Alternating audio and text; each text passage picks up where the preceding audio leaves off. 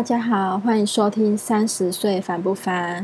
三十岁很烦，但让我们一起走出非凡。人生在走过三十个年头以后，想必身边都有几位就是知己的老朋友。今而你们身边也有这样的一位，这样的一段可贵的友情，或者是这样的一位一直在身边陪伴着你、支持着你的老朋友吗？今天想跟大家分享我的老朋友，在求学阶段认识同学，到出社会工作结识的同事，可能在每一个不同的时期都会遇到几个频率比较相合的朋友，但是，但是在每个时期分开以后，还会继续联络的朋友，或许就不多了。然后我很幸运的是。拥有几位就是从小一直陪伴着我长大的老朋友，这是我最珍惜也是最难能可贵的一段友情。我现在比较常在联络的一些老朋友，大多是我的同学，国中或者是国小同学。那也可能是因为大家本身家里就住的比较近。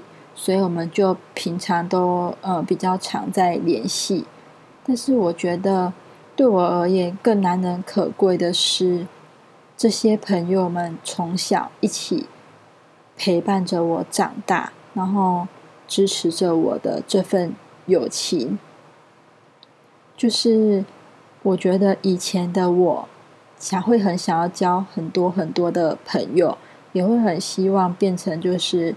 大家喜欢的那个样子，但是到现在的时候，就会发现，还是做自己最自在了。而真正的朋友，就会是喜欢你自己样子的那些朋友，那才是真正会留在你身边支持着你的好朋友。所以，对于就是现在，呃，还会一直就是在旁边。支持着我的朋友，我都会更加的珍惜。我们或许各自忙碌着，但是我们知道，在彼此最需要的时候，我们都会出嗯第一个伸出援手帮助他，而且我们也真心的希望彼此好。就像是我看到我的闺蜜，就是如果就是。因为情伤哭得稀里哗啦的，都会每次都会觉得蛮替他心疼的，而且真心的希望他可以找到属于他的幸福，也真心的可以祝福他可以遇见一个那么疼爱他的一个男生，因为他真的是一个很好的一个女孩。那就像是我在求职生涯上，可能真的比较。没有那么顺利，就是从一开始的迷惘，到经历过创业，到现在又进入到现在的公司去工作。那我很感谢的是，我的朋友们，他们不管是在面对哪一个阶段的我，他们总是支持着我去做自己想做的事，给予最大的鼓励。或许并不是每个人都是真心希望你好的，更多的或许在等待着看着你的笑话。但是在朋友身上，我可以感受到他们是真心的为你好，然后给予你最大的鼓励和勇气。就算是就算是你失败了，他反而还会帮你找了一个。借口让你有台阶下，这真真的都是嗯蛮感激在心的。然后在你有需要的时候，第一个就是义不容辞的，就是帮助你这样子。所以我很感谢我的这些朋友们。那再来，我还有一个老朋友，我觉得他很酷，就是不知道大家有没有看过，就是我可能不会爱你。我觉得他真的就像是我的李大人。只是我们真的没有，就是变成情人关系，我们就是真的只是非常好的朋友。这个朋友他不不管你，他总是会肯定你，然后给予你最大的鼓励。他曾经跟我说，就是玫瑰花不可能永远是盛开的。那你你要有，你一定会有需要适时的休息，所以你不要一直去。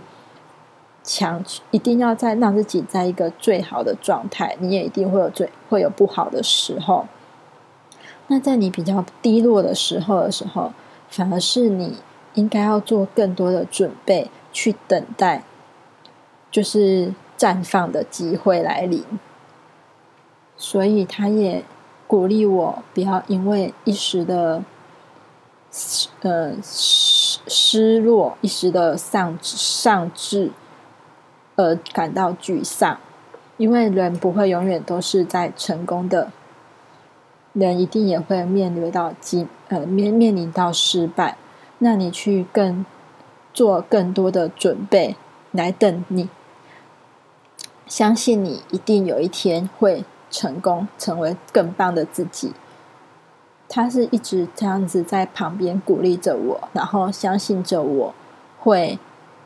一定会知道自己想要做什么，然后并且一定会做得更好的那一位朋友，而且每次就是在心情低落的时候，好像就刚好会突然收到他的关心简讯一样，就是有一种心灵相通的感觉。